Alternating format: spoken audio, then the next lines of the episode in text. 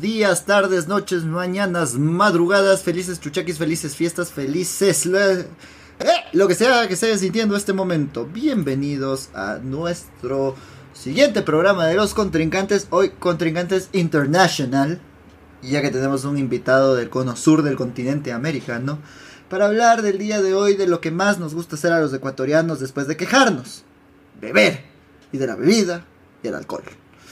No quiero alargar mucho esto porque tenemos un invitadazo directamente desde la tierra del fútbol mejor jugado de Latinoamérica, tierra argentina. Quiero darle paso a nuestro estalón lover, al hombre que se cortó el pelo, él sabrá por qué, el señor Sexpendable. Hola gente, qué gusto saludarles. La bebida, el juego y las mujeres me llevarán al infierno y los diablos se asombrarán de verme llegar contento, decían los decadentes. Hoy vamos a hablar sobre la cultura bohemia, muchachos, muchachas y muchaches. Y para eso, el Salmón ha hecho un encuentro internacional. Tenemos un enlace directamente desde Buenos Aires y les dejo con nuestro amigo El Salmón para presentar a nuestro invitado. Hola, hola, hola, hola, hola, hola, hola, hola, amigos, amigas, amigues. Bienvenidos a su programa Los Contrincantes. Como dicen los muchachos, Yev, Seba. Hoy un programa para hablar de la vida bohemia, de esa vida que tanto nos gusta, que tanto la sabemos. Algún tema que, fin vamos a hablar de un tema que conocemos, ¿no? El tema de, licor. O no sé si conocemos tanto como él, como nuestro invitado, que hoy nos internacionalizamos, rompemos fronteras. Hoy con nosotros tenemos al Cortázar arquitecto, un tipo de la bohemia bonaerense, porteña, un conocedor del underground, de la cultura, de todo este sistema de la bebida. Sin más que decir, les presento a al Cortázar Arquitecto, mi amigo Julio. Hola, ¿cómo están todos allá en Ecuador? Los saludo desde Buenos Aires y espero que sea un gran programa este, después de haberlos escuchado en reiteradas oportunidades. Qué bueno, tenemos, se van uniendo, se van uniendo al programa los fans, ¿no? Grande este programa. Así como funciona. Claro, este, este programa abre las puertas. Los contrincantes cumplen. no, nos crecemos. Lo importante es que no nos crecemos, no nos sobramos. Humildes hasta la tumba.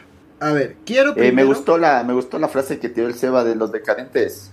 La bebida, el juego y las mujeres me llevarán al infierno y los diablos te asombrarán de verme llegar contento. O sea, es parafraseado, ¿no? Ah, no es cita. Una, una murguita ahí.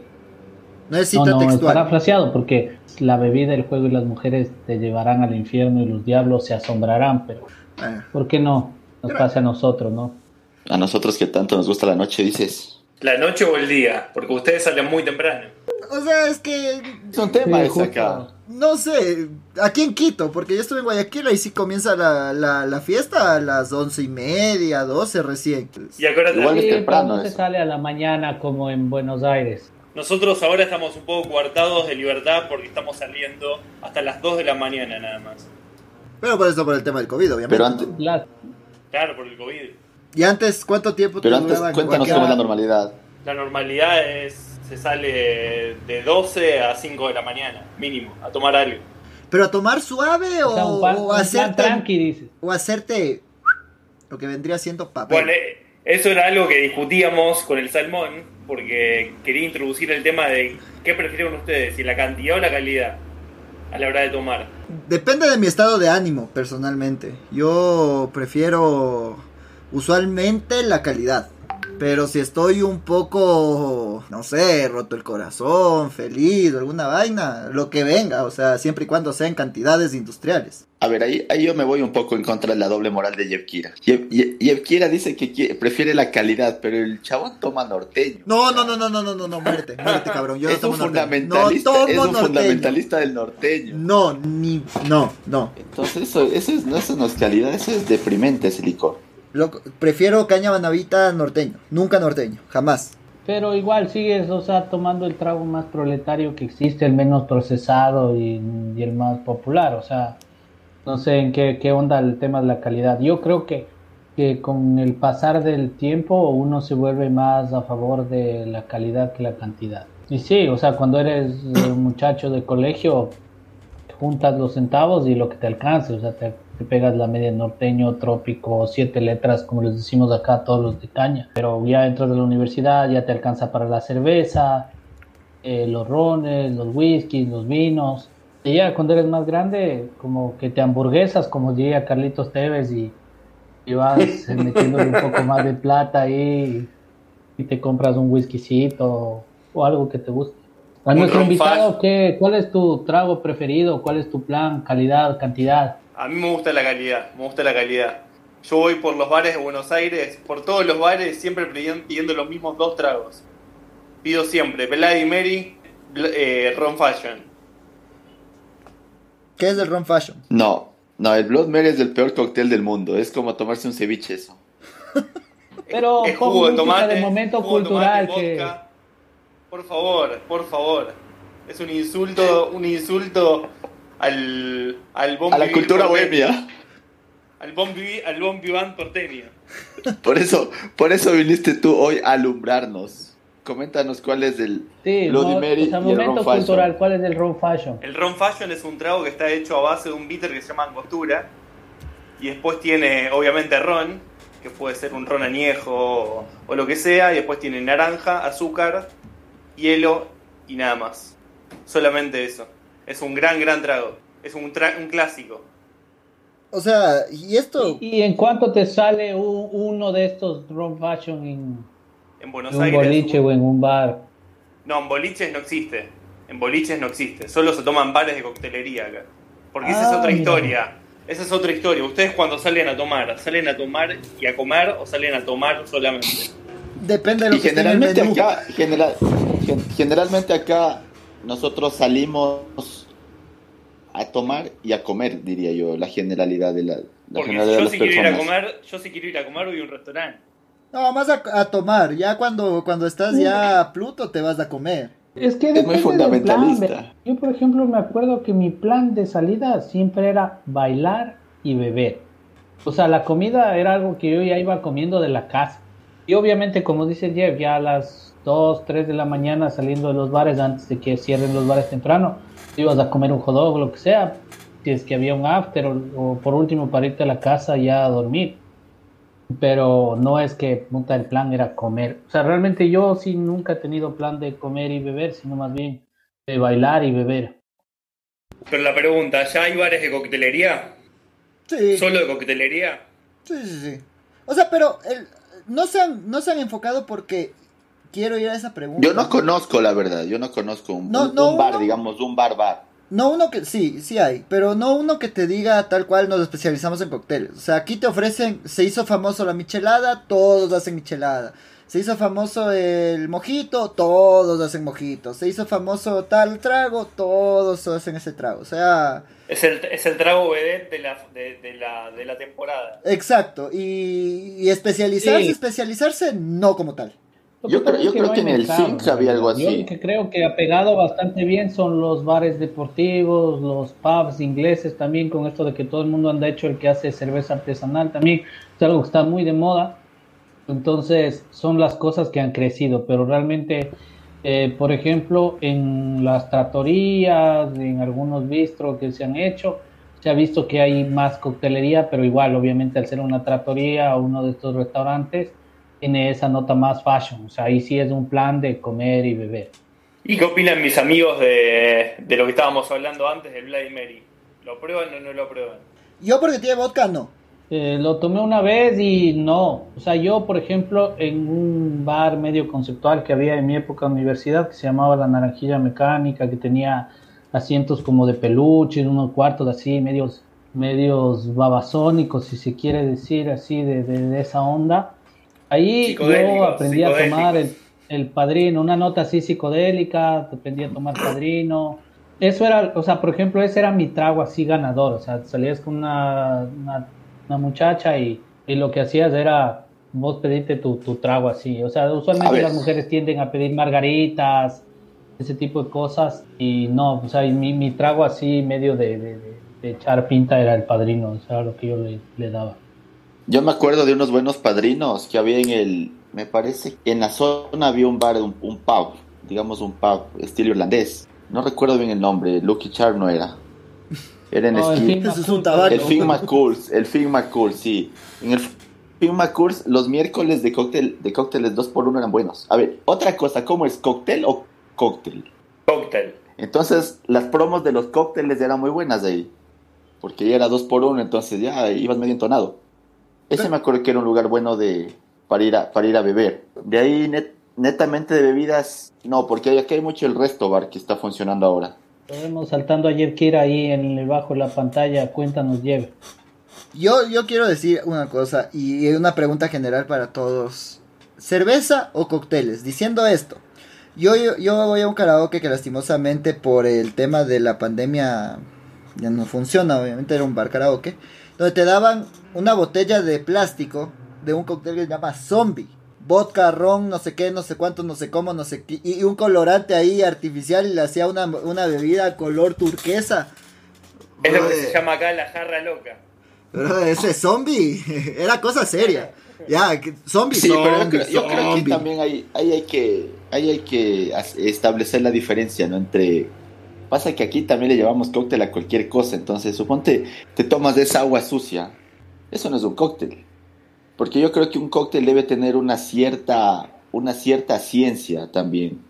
Eh, Tiene mucho de ¿Puedes química. vos hablarnos tiene algo? mucho de química, Exacto. tiene mucho de proporciones. Tiene mucho de esa cuestión de la alquimia entre la mezcla de un sabor y el otro. No sé, pero personalmente me preguntas a mí, yo prefiero irme a, un- a donde sea a tomar cerveza. Más que cóctel, cerveza. Soy un fanático ferviente de la cerveza. No me Pero importa. artesanal o industrial. Industrial. Porque todavía no tengo Sí, una artesanal que me, que me fascine. O sea, yo me tomo las cervezas, la que sea. Voy a decir una marca, perdónenme. Por ejemplo, en mis tiempos de universidad yo tomaba Brahma porque el combo te costaba 2.50 y con 10 dólares ya, ya era media, ya, o sea, ya estabas hecho. Con 10 dólares se, ya era Java. se vuelve a caer la doble moral de Jeff Kira, ¿no? Pero Ya Volvemos quiere que Pero estoy o sea, diciendo que cuando- estabas en la universidad tomabas lo que tomabas, o sea, tenías el combo igual, no es que eras así multimillonario, sino que en vez de tomarte plomo, te tomabas combos de cerveza y claro, o sea, el, el que te daba más cerveza por menos precio te alcanzaba más rondas, o sea, era básico. 10 dólares, 12 botellas. ¿Qué más quieres? Íbamos a biología bo- hechos gato, porque salíamos a las Biología. 11 de la mañana. Estudié psicología. Sí. Cuando, cuando íbamos a clases de biología a las 4 de la tarde íbamos medio entonados con tanta cerveza. Como Jeff Kira topó el tema de la cerveza artesanal, yo digo, ¿no les parece un poco mentirosa esa cerveza? ¿No se ha creado una, una cultura falsa en torno a esa a, a la cerveza artesanal? Porque por ahí acá le decimos, hubo una época en Buenos Aires que la moda era poner canchas de pádel. Y ahora la moda es poner dos cosas, verdulerías y cervecerías artesanales. Por todos lados. sí, una hay muchas cuadra. de ya, hay muchas, hay muchas, demasiadas. Demasiadas, y ni, si- y ningún, ni siquiera producen su propio material, o sea, todas son como revendedoras de algo que viene de algún lado. Casi lo mismo que aquí. Te ofrecen, o Pero sea, sí hay, hay un bar que tiene el nombre de una cervecería, pero esa cerveza la encuentras en cualquier otro lugar donde vendan cervezas artesanales. O sea, no es que esta cerveza es de aquí, se hizo aquí. Solo en ese bar porque se llama así como la cerveza, pero de ahí no. Y por eso digo, y quiero que ustedes me digan, sobre todo tú, Julio, te pregunto a ti directamente, ¿cóctel o cerveza? no, no, yo soy un hombre de los cócteles. Solo cóctel. Solo cóctel. Solo cóctel y sin comida. Solo cóctel. Es que, por ejemplo, ya si- la cerveza está cóctel. buena para el estadio. Y ni siquiera les decía un cóctel como puede ser un fernet. Un fernet es como algo, un aperitivo de todos los días. Es algo que se toma con un amigo viendo un partido de fútbol. Pero no es algo que se toma para salir a con una cita con una chica, por ejemplo. Consejos. Sí. No, no lleve el six pack en Buenos Aires con intenciones de ligar. Sí, vas a verle a la chabona y le sacas ahí la Snyder así. Bueno, hay de de todo. Hay de todo, hay de todo. Pasa que a Julio le gusta invertir también. El público para todos los gustos. Yo creo, El, que- perdón. el que, el- el que no invierte no gana. Y yo creo que también hay casos, porque yo pongo mi ejemplo, a, a mí y a mi novia nos encanta mandarnos cervezas de esta vida y la otra. Pero si tenemos whisky, vamos a tomar whisky, pues somos amantes del whisky. El que aprovecho y te mando un saludo, mi amor, te amo. O sea, en los fundamentos de tu relación está la cerveza. Sí, sin cerveza los no hay votos nada. matrimoniales están así. Gracias, Pilsener, que nos acompañaste en los momentos más duros. Exactamente. Y, y les hago una pregunta un poco más picante. ¿Tienen alguna bebida que sea como su kriptonita? Eh, ¿Qué te refieres con kriptonita? Que te mata, Superman. que te detone. A mí, a, mí lo que me, a mí lo que me mata absolutamente es el antioqueño. Yo tengo escenarios donde tomando antioqueño que me tomo dos tragos y, y me olvido completamente la noche. O sea, el otro día amanezco, soy... Es un hangover en Quito, no en Las Vegas al menos. Pero me, me, me mata ese licor a mí el antioqueño, el aguardiente colombiano. Que hay mucha gente que le gusta, es muy popular, pero a mí no, a mí ese trago no, gracias. Pero es un aguardiente muy fuerte, con mucha graduación alcohólica. Sí, muy fuerte. Se bebe solo, pura. con limón. Es un trago que al principio te pasa raspando, pero luego es tiene este componente adictivo como que fuera la Coca-Cola de los tragos y empiezas a tomarte en balde. y eso es el problema más grande, creo. Porque incluso, o sea, sobre todo los panas colombianos dicen que no te da resaca, pero no sé qué hacemos nosotros para que nos... o sea, uno toma uno y se deja llevar y se toma otro y se toma otro y se toma otro. Además, el antioqueño es un trago que generalmente lo toca más escuchando vallenato o alguna de esas cosas que también te predisponen al mood así como para emborracharte. O sea, es una cosa así que, que, es la mezcla, no es solo el antioqueño solo, sino que lo tomas con, es un combo. alguna... Sí, sí. Tener problemas era, o sea, de cierta manera problemas era el ron, pero era el ron mal. Yo en la universidad, por ejemplo, con el ron era una vaina porque además me encantaba, entonces el clásico ron con cola, tú estás toma y toma y toma y toma y toma y moría, pero siempre me mandaba a vomitar esa huevada. Y después otra vez toma, toma, toma, otra vez así, o sea, y era, yo creo que el trago popular siempre es el que te desbarata, sobre todo esta cosa que nosotros llamamos acá el canelazo, que es un trago muy típico de las fiestas populares es puntas, que es el trago destilado de la caña con jugo de naranjilla, no sé si ustedes le dicen lulo allá en Argentina, y con azúcar. Entonces es un trago que se sirve caliente y la gente lo toma en las fiestas en las noches que hace frío. Te tomas dos, tres botellas que además suelen ser súper baratas. Eso también te da un, una resaca bestial. Una resaca Te pido de favor que no te metas con el canelazo. Estábamos hablando de las criptonitas, loco, de las cosas que te, te desbaratan. Brother, el canelazo no te desbarata. lo que sea. ¿A vos te desbarata? A mí me ha desbaratado el canelazo. obvio, si te pegas 6, 7, obvio te va a desbaratar. Eso estamos diciendo, o sea, ¿cuál es el trago que más te destruye a vos? el vodka. Pero con poco. con, dos gotas, el vodka. Yo tomo vodka y me vas a ver botado ahí sin saber qué hacer y odiando a mi vida por haber tomado ese trago. O sea, el vodka es una cosa que no sé qué tiene. Yo no puedo, ya no puedo tomar. yo, ya no puedo tomar, yo ya no puedo tomar eh, jugo de, de, naranja en paz. Sobre todo los que vienen en botellita, porque aquí se, lo más común es que mezcles vodka con jugo de naranja. Yo no puedo tomar jugo de naranja sin que me sepan a vodka. Ese trago, ¿sabes cómo se llama acá en Argentina? Destornillador. Ahí es, con razón. Tiene, bien ganado el nombre. Con razón, con razón es que La terminé Screwdriver. no, pero en serio el canelazo, perdón, es que quiero saber, en serio, ¿cuántos te tomas para que te haga pedazos, Sebas? Es que justamente es lo que yo digo, o sea, yo cuando estoy en fiestas populares y, y es una de las borracheras más memorables que tengo en la universidad, llegamos a Tulcán, una de las ciudades más frías del Ecuador y caímos en media salida de campo en un concurso de bandas de pueblo. Besábamos de, de, merendar y todos llevábamos billetes de 20 dólares. Estoy hablando hace 12, 13 años. Costaba un dólar una botella de, canelazo. Que cada uno se haya puesto unas 5 botellas de canelazo. No sé si un pedazo. Pero es que ahí por la cantidad, pues, brother. Y era toma y toma y baile y baile y toma y toma y toma. ¿Qué chumas de en, el baile de, en el Valle del Chota teníamos el mediodía una parada de observación de geología en el, uno de los lugares más áridos y secos del país donde se generan los mejores futbolistas. Grande Chota, un aplauso y un saludo para toda la gente del Valle del Chota. ¿Y cuál te destruye, Julio? A mí el que me destruye es el champagne. El champagne me da vuelta. Esa- esa- esas burbujas suben a la cabeza y hacen desastre. Pero te destruyen en, plan te mareas. O sea, es algo que. en plan, de- en, plan de, en plan de no recordar lo que pasa. Ah, sí, güey. Como a mí o sea, entonces, Julio, tu, tuyo no es plan, o sea, irte con una chica y darle una botella de champán a medias con las fresas. No, no, no, claramente no. Tengo que, evitar, tengo que evitar ese plan. queda dado Buscar vuelta. la manera, de no llevarla para ese lado.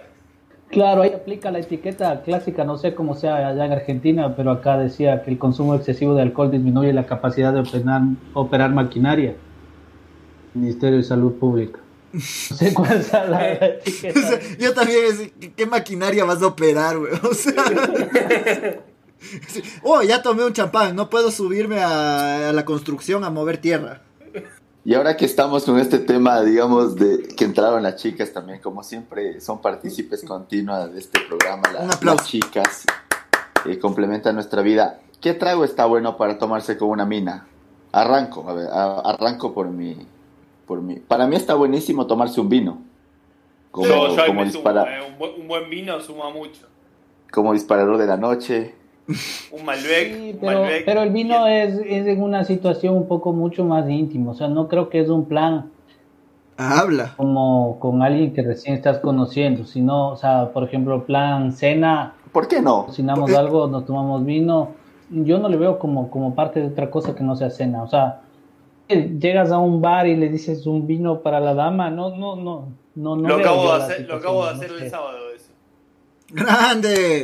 Julio. Pero, Entonces, pero en un bar. Seba, o para sea, vos, no ¿cuál es el plan En un bar, en un bar, en un bar en el centro de Buenos Aires.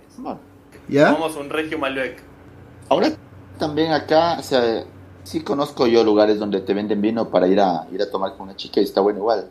Por- pero eso te digo, o sea, personalmente a mí me gusta eso el para... tema de las, de las taperías, ¿te acuerdas? O sea, cuando se pusieron de moda las tapas españolas, ni siquiera ahí creo que sí era plan. Ahora, después de beber viene otro tema, que es el tema de la paga. ¿Cómo estilan ustedes allá a hacerla? ¿Pagan a la romana, como le decimos acá? ¿O paga, paga el hombre? ¿O paga la chica? ¿O cómo es? Y acá todas son feministas hasta que viene la cuenta, amigo. Depende, no, no, no es algo como que, o sea, a veces tú sí marcas como el, estoy invitando a tomar unos tragos, entonces ya el decir que le estás invitando, entonces tampoco estás predispuesto a pagarlo. A veces ellas se ofrecen a pagarla, pero como en todo, o sea, yo creo que ahora te topas de, de, de diferentes personas, hay gente que sí le gusta, o hay gente que tal vez la pasó muy bien y te dice, oh, ¿sabes qué? Punta, te pasaste, ha sido una gran noche, lo que quiera, y, y yo invito esto y tú invitas Invítame la comida o lo que sea. O, o a veces se abre, ¿no? O sea, te dicen, ya, no, déjame pagar esta vez y tú invitas la próxima, entonces te abren un... Yo creía, yo creía que, que con esa pregunta del vino iba a venir la historia del telo de nuestro amigo hombre guapo Salmón, ¿no? Que No, nos iba a contar no que estaba viendo Cobra mientras estaba tomándose un buen vino, un Cabernet Sauvignon, o sea, yo alguna cosa de estas yo estaba esperando, pues, Salmón. No, yo, yo creo que yo creo que para el telo es más cerveza igual, no, no sé si sea vino. No, ¡Ahí sí Vino es blanco, vino! vino blanco. Pero ahí sí es vino. Vino blanco, vino blanco. El Salmón coge y le dice, ven, te llevo a un No lugar especial. Coge y le saca una cerveza que compré en combo, güey. O sea, no jodamos. Digo, no sé, opinión personal. A él le resu- a él le resulta, por lo menos. Es que es la belleza de Salmón, o sea, es otra cosa. Tú, Julio, o sea, a ver, si te pongo en una situación, Julio. A ver, eh, tú estás con alguien que recién conoces y están saliendo, no sé, llámale cita, llámale una salidita tranqui, una salida tranquila. ¿Qué es, cuál es tu idea de plan? ¿Qué tragos incluye o qué lugar incluye? trato de llevarla a algún bar que quede muy lejos de su casa. Eso es lo primero que pienso. Espérate, voy a sacar el cuadernito y el lápiz. Continúa, por favor. Tiene que ser un lugar que sea como fuera de su órbita, que no conozca, donde se sienta como desguarnecida. ¿Por qué? ¿Por qué? Perdón, yo necesito saber. Hay que, hay que, hay que, hay que quitarle referencia, es como el marcador, es como el marcador central que, que le saca, el delantero que le saca referencia al marcador central, esto es igual. Para poder atacar tú en cuanto tengas vía Para libre. poder atacar y ser el guía, ser el guía, ser el anfitrión en, en- en el nuevo bar, en el nuevo lugar de descubrimiento. Tienes que hacerle como le hicieron al, al sicario Rojas, tanto los de Palmeiras como los de Boca. Lo sacaron de su zona de confort. claro, tal cual. Lo sorprendieron. ¿A dónde nos vamos? A un bar que queda aquí nomás. Cuatro horas de viaje en carro. Para que no se sienten en su Y en zona. No, y eso es lo- y eso en es Buenos lo- Aires las distancias son un poco grandes, pero una hora de viaje hago. Ah, güey. Sí. ¿Y el trago? Y eso es un poco, Creo. un poco trayendo a título personal o lo que decía Julio. La verdad que sí, o sea, con el chabón. Eh, sí sabíamos recorrer bastante el tema de, la ciudad. eh, claro, porque digamos que en, en Buenos Aires vos tienes capital y tienes provincia. Entonces, en muchas ocasiones nos cruzábamos la provincia para, para probar distintos bares. Y porque allá igual los bares están buenísimos. Y lo que, lo que seguías contando, Julio, ¿qué trago, qué trago aconsejas con Amina? Un buen vino blanco, creo que anda bien. Al margen de los cócteles que antes dije que a mí personalmente me gustan, a las chicas les gustan los tragos dulces, le gusta el vino dulce, le gusta el vino blanco. Va por ahí, me parece. ¿Y alguna vez no te pasó que te dijo, no, a mí no me des vino, dame whisky? Me ha pasado. Me ha pasado sobre todo con alguna colombiana. Ah, mira tú. Indagamos en nacionalidad, muy bien. Salmón, te continúa. hay un cruce intracultural, intracultural. Fue algo ex- eh, intracultural y extrapolar culturas entre una, una persona y otra. Che, y para vos sigue siendo el mejor de Buenos Aires, Prado y Neptuno. Claramente, es un bar, es un bar que les cuento a los chicos, es un bar cubano que solamente se bebe tragos con ron y se bebe y se fuman habanos mientras vos bebés el trago. No se diga más, me voy este momento a Buenos Aires. Ya vengo. Es un bar, es un bar muy muy chiquito, solamente caben 15 personas en el bar y la edad promedio del consumidor medio de ese bar tiene 50 años. Puta madre, me cagué. Faltan 20 años. No, pero es muy bueno, es muy exclusivo. Pero es muy bueno, además- muy bueno. O sea, yo creo que la diferencia súper grande, bueno, hablando de este tema, porque realmente, o sea, algún rato quienes hemos pasado por, por Buenos Aires nos hemos dado cuenta de que es realmente lo que sería una ciudad cosmopolita, no lo que nosotros pretendemos que o sacamos chapa de las nuestras. Y, y justamente hay estos otros tipos de consumos, y digamos, estos consumos culturales que tienen que ver, por ejemplo, con me imagino este bar cubano tiene que ver mucho son, tiene que haber mucha, mucha música de esa onda, eh, independientemente de, de la edad de la gente, creo que son experiencias y cuando Salmón hablaba de recorrer bares, justamente porque todo este tipo de experiencias se, se presentan, o sea, yo creo que, que acá eh, falta mucho desarrollar esa, esa cultura, creo que somos mucho de de tomar con los amigos al- a, lo bruto, a lo que haya, o sea, sin mucho plan, ¿no? O sea, A mí me gustaría introducir-. Perdón que te interrumpa, me gustaría Dale. introducir dos palabras para que el amigo Salmón desarrolle. Ramos Mejía. Uh, Ramos Mejía es, es la mejor noche que tuve en Buenos Aires, creo, Ramos Mejía. Eh, es descontrol, fiesta. eh, está bueno, y, y sobre todo porque hay de todas las edades. eh, a, dis- a distinción de, de Capital, donde muchos bares se concentran, muchos boliches se concentran únicamente en, a ciertas edades, ¿no? En Ramos Mejía hay variedad, hay mayor accesibilidad también, es como que puedes ganar más fácil, digamos, en Ramos Mejía. Porque ahí ganar en un ba- ganar en una discoteca de, Buenos, de, de Palermo es muy difícil también. En un Maquena, por ejemplo. Y en Maquena era difícil ganar. Un, un, un boliche de rock. Eh, en cambio, Ramos Mejía es como que más tranqui, más accesible. Es más gaucho, es más gaucho. más latino. Más, más latino también, incluso creo. Más reggaetón. Más reggaetón del antiguo. No, nosotros le decimos gaucho a decirle como más fácil. Ah, ponele. No está bueno. Todo tengo un, Mejía. recuer- tengo un recuerdo vago de las 5 de la mañana del Salmón diciéndome quiero llevarme mi licor peleándose con un pato bico. Me gustaría que desarrolle esa anécdota. La- la- ¿Qué pasa? A ver, resulta que una noche salimos con Julio, con el Cortázar arquitecto, salimos a tomarnos un licor. Unos dos cócteles. Fuimos a. No- primero pero fuimos, no fuimos dos a. Bronce. No, primero fuimos a Bronce, un, un bar muy bueno. Muy bueno en, en Villa Devoto. Villa Devoto, Villa del Parque. Villa Devoto. En Devoto, un bar excelente. Nos pedimos de un old fashion cada uno, ¿no? Metimos Sí. old fashion. Sin hacerla más larga, salimos de otro bar. El otro bar muy malo. Un cóctel muy malo. Y mi amigo Julio Wellman, ya que irse a la casa. Le dije, no, no. La noche recién empieza, amigo. Metamos Ramos Mejía. el famoso Ramos Mejía. El famoso, el, el acaudalado Ramos Mejía, ¿no? Fuimos de Ramos Mejía, llegamos muy temprano, una de la mañana, muy temprano. Nos compramos una botella de Bacardí para los dos. Y con esa botella la noche explotó. Si quieres, continúa vos. Bueno, el final fue épico porque él peleando con un patobica para poder llevarse el resto del culito de la botella que quedaba y diciéndole, pero amigo, yo lo voy a poner en esta botella de plástico para poder sacarla del boliche. Y así Una historia de muy tipo, eso. La ha sacado. Lo ha, ha logrado sacar su, con su objetivo de sacar la- el licor del boliche. Pero fue una pelea intensa, ¿eh? Ardua, cuerpo a cuerpo. No salí con una mina, salí con una botella. Para mí es ganar. O sea, yo creo, Salmón, que tú ganaste. Esa historia es una, una historia de victoria. Tú la puedes contar a cualquier persona como una historia de luchar por lo que quieres y obtenerlo. Obvio, yo pagué por mi licor, me tenía que llevar mi licor. Ah, estas, ¿cuánto quedaba de la botella? No, Quedaba tres dedos, un creo. cuarto, un cuarto, un cuarto, un cuarto. Ay, Un ay, cuarto, como mucho un cuarto. No, le- no te preguntaron, oye, Bacardí. tu amigo es, no es de aquí, ¿verdad? No, no es argentino, ¿no? No, es que ya todos son lindos, no, obvio no es argentino, amigo. No, es que ahí, ahí quedabas vos, perfecto, y cuajabas en, en esa ecuación, ¿no? quiero, quiero también... eh, Espera, ¿y usted- ustedes tienen su Ramos Mejía? ¿Ustedes tienen su Ramos Mejía en Quito? No, acá pasa que acá la joda es muy, muy urbana. Digamos que Ramos Mejía es como, es algo, es el conurbano. Es algo afuera de la ciudad. Entonces yo no sé si en Quito, no sé si Quitumbe es el Ramos Mejía de, de Quito.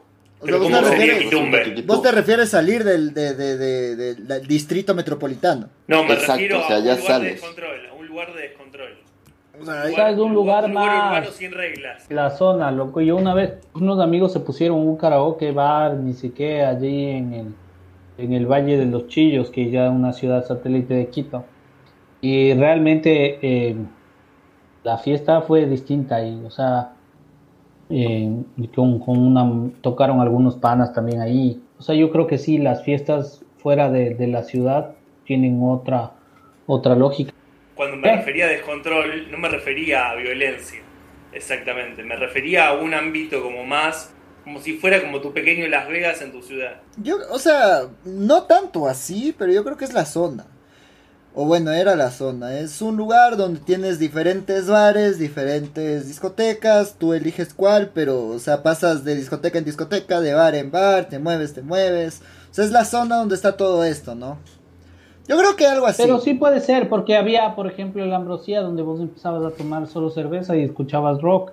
Después te ibas al, al otro bar donde vendían los Al epicentro. así antecitos. De ahí te pasabas al Chupitos, donde vendían solo shots pequeños y baratos. Ya salías tomado y ahí dependía de tu onda. O sea, si es que eras alternativo, te ibas al aguijón. Si es que ya empezabas ahí, dejarte llevar por el flow, te metías como al Guaina, era otro antro. Si tu trip era vacilarte gringas, te ibas al, al Bungaló. Grande al Bungaló. Y claro, había también podías subir al Ceceribó a bailar salsa. O sea, dependía un poco. O sea, era un sector donde tú podías y, y el plan podía terminar en, en cualquier cosa. Pero yo creo que más bien esas experiencias locas se las han generado como parte de experiencias. O sea, nosotros teníamos un grupo de amigos que éramos comunicadores y, y no teníamos mucha plata. Había una fiesta de, de la facultad de estos manes, pero no teníamos dinero. De hecho, le fuimos a ver a un amigo que empezaba a estudiar periodismo, Santi Guerrero, si nos escuchas, ahora es uno de los referentes sobre todo el tema ciclismo. Santi jugaba fútbol en el campeonato intermedio. Entonces él era pasante mundiario y jugaba la final y le fuimos a ver. O sea, nosotros de civil sin, sin preparación. nada. El tipo salió sudado, nos, nos fuimos a, a, a verle, ganó el campeonato, nos brindaron unas cervezas. Dijimos, ¿será que nos animamos a ir a la fiesta? Pero no tenemos plata, empezamos a juntar, teníamos 16 dólares y cada entrada creo que costaba 8, 10 dólares y era barra libre en esa época, te digo hace más. de 12, 13 años. Y no tenemos auto. Un pana que vivía en el valle le dice a una amiga que a veces le ayudaba y le sacaban apuros, le dice, Gaby, ¿sabes qué? Mi mami se quedó sin, sin cómo volver, se le dañó el carro tenemos que ir al valle. Entonces la mamá le presta el carro. Entonces nos presta un Peugeot 206 y en ese Peugeot 206 entramos ocho personas. Entonces es como que ya te vas envalentonando las cervezas y dice vamos a la fiesta. Llegamos a la fiesta y la contadora de la asociación estaba ahí y le gustaba uno de los muchachos con los que estábamos. Entonces, la propuesta no sé cómo salió y le dijimos, oye, sacrifícate por el equipo y ahí el tipo fue, se echó unos besos y de repente nos hicieron el combo de los 6 por 16 dólares y fue una noche loca, o sea, además empezamos a reunir entre, entre todos los tragos en la mesa aprovechando la barra libre, no nos faltó trago toda la noche, bailamos con todas ahí salimos, no sé, o sea, fue, fue demasiado, como tú dices, un Las Vegas, pero sin ningún plan, simplemente las cosas iban dando y se iban dando. Esos son los mejores planes, ¿no? Cuando las cosas se te van, se te van saliendo. Y otra cosa, ¿qué día está bueno para beber? Viernes. Para mí el jueves está buenísimo. Ay, Incluso por las promos o sea, a ver, si nos vamos por promociones, el miércoles de Bungalow era uno de los mejores días para ir a beber. Sí, y, lo, un poco lo que quería contar. O sea, ¿qué es beber? ¿Beber es baldearse o beber es tomarte unos dos tragos? Beber. ¿Y para el ecuatoriano qué es beber? Beber. Salí a beber con mis amigos. No estás diciendo. Beber es baldearse. Pero ese salir a, a beber con tus amigos, ¿qué implica, Jeffcito? Salir a beber con tus amigos implica ver qué trago ese momento te vas a tomar con tus amigos y si la noche sigue, qué trago te vas a baldear. Porque yo creo que como, como ecuatoriano sales a beber y después sales a baldearte. Son dos cosas diferentes. O sea, no... Pero yo creo que el ecuatoriano siempre quiere quedar ebrio igual. Porque ya ver, yo no le... yo ya le he cambiado full el chip. O sea, si yo te digo vamos a tomarnos un trago, es a tomarnos unos tragos en plan tranqui y ver qué, queda. Entonces, ponte eh, este fin de semana, eh, que fue mi cumple, yo, mi plan fue tomarme un Capitán Morgan. Entonces dije, voy a llevar la botella. Eh, se me ocurrió mezclarle con una Cherry Coke y dije, bueno, llevé la botella, llevé la Cherry Coke y nos tomamos. Lo que sí pasó es que estábamos poquitos, como ya no es como antes que puedes sumar con más gente. Y no, y no invitaste a los contrincantes. Ya, no, por cuestiones de COVID no hay como estar invitando a mucha gente.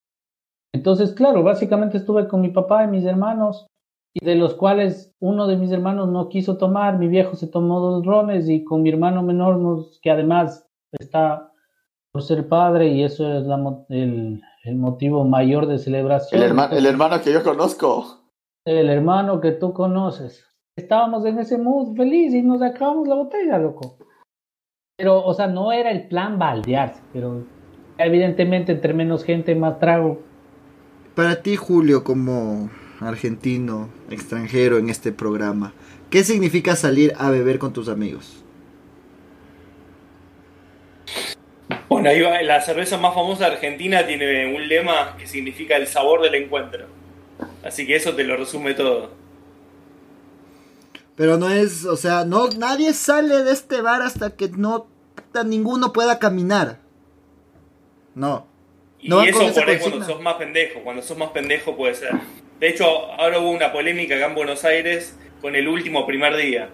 No sé si allá en Ecuador existe, pero los últimos los chicos del último año de la secundaria se juntan toda la noche anterior a ir a cursar a beber, a beber hasta ponerse mal y al otro día van en pedo al colegio. A ese nivel. A ¿eh? eso hay que importar. Eso hay que importar, exactamente. cada uno, cada uno tiene su, su trip, como se diría vulgarmente, cada uno tiene su forma. Eh, yo le escucho a, a, Julio, que es una persona que sí, un coctelito, una salidita, un tranqui. Pero si te pregunto a ti, Julio, ¿qué es? Dame una, una historia de algún día que pensaste que iba a salir completamente diferente, como la historia de nuestro amigo Sebas que terminaron en una discoteca porque el amigo dio la vida por el equipo. Con la contadora.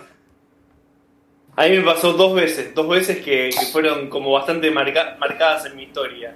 Que fueron las dos veces que me recibí. Tanto en el secundario como en la universidad.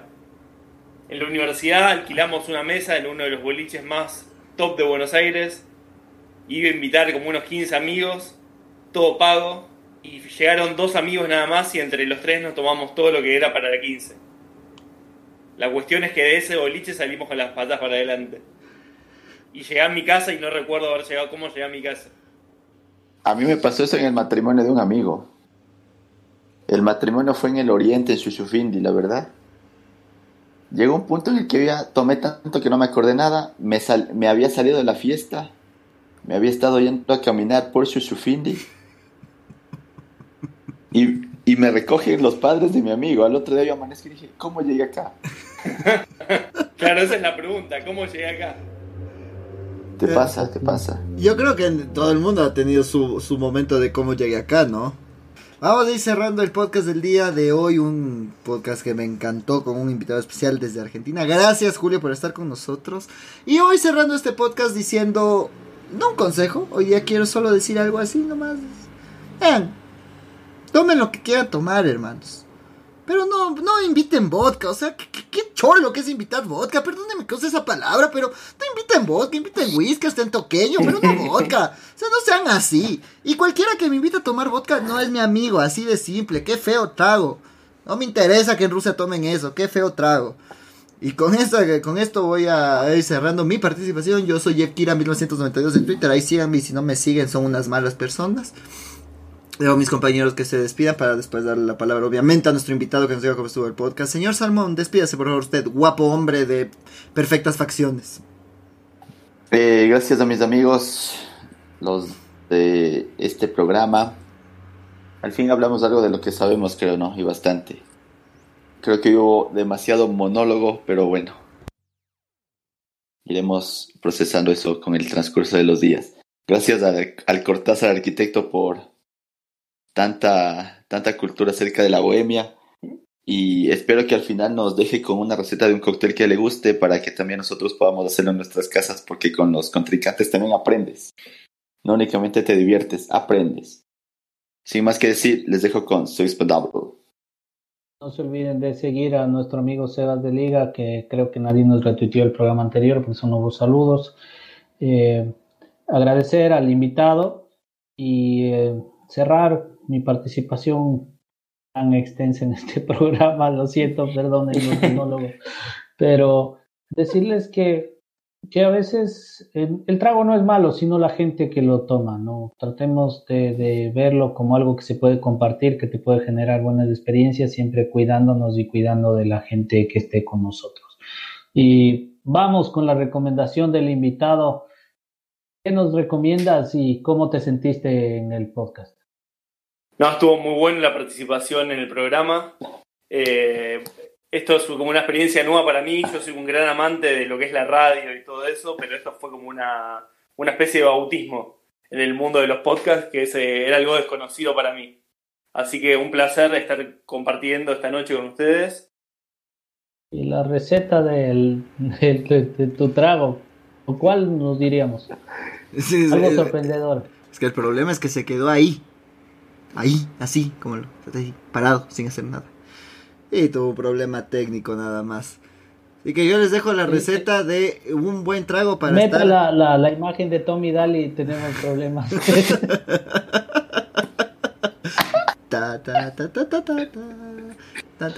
y la receta de Jeff Kira. Vamos con el. ¡Cerveza! Déjense de pendejadas, cerveza. Lo dejamos hasta ahí. Muchas gracias, muchachos. Nos vemos. Chao.